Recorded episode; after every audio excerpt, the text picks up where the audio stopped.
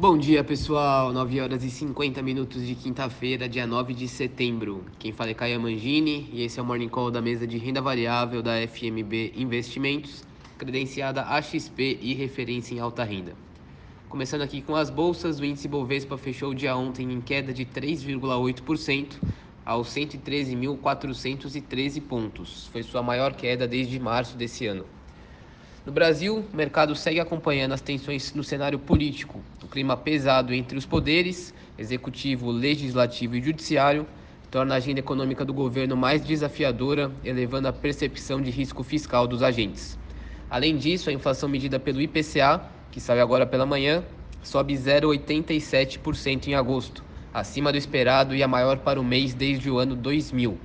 Futuro do Ibov operando em alta de 0,3% agora pela manhã. S&P 500, que é o índice que representa as 500 maiores empresas da bolsa americana, fechou dia ontem em queda de 0,1%, e a Nasdaq, que é a bolsa de tecnologia lá dos Estados Unidos, em queda de 0,6%.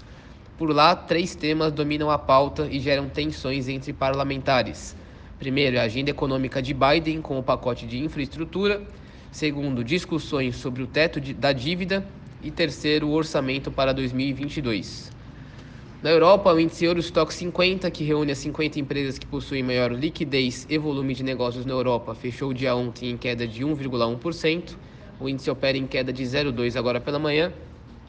Na China, destaque para a publicação de dados de inflação referentes a agosto, que trouxeram sinais mistos.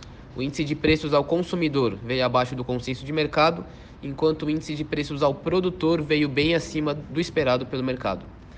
O dólar fechou em alta ontem de 2,9%, cotado a R$ 5,33. Petróleo do tipo Brent, referência da Petrobras, fechou em alta de 1,3%. E por fim, o ouro fechou em queda de 0,3%. É isso, pessoal. Uma excelente quinta-feira a todos e bons negócios.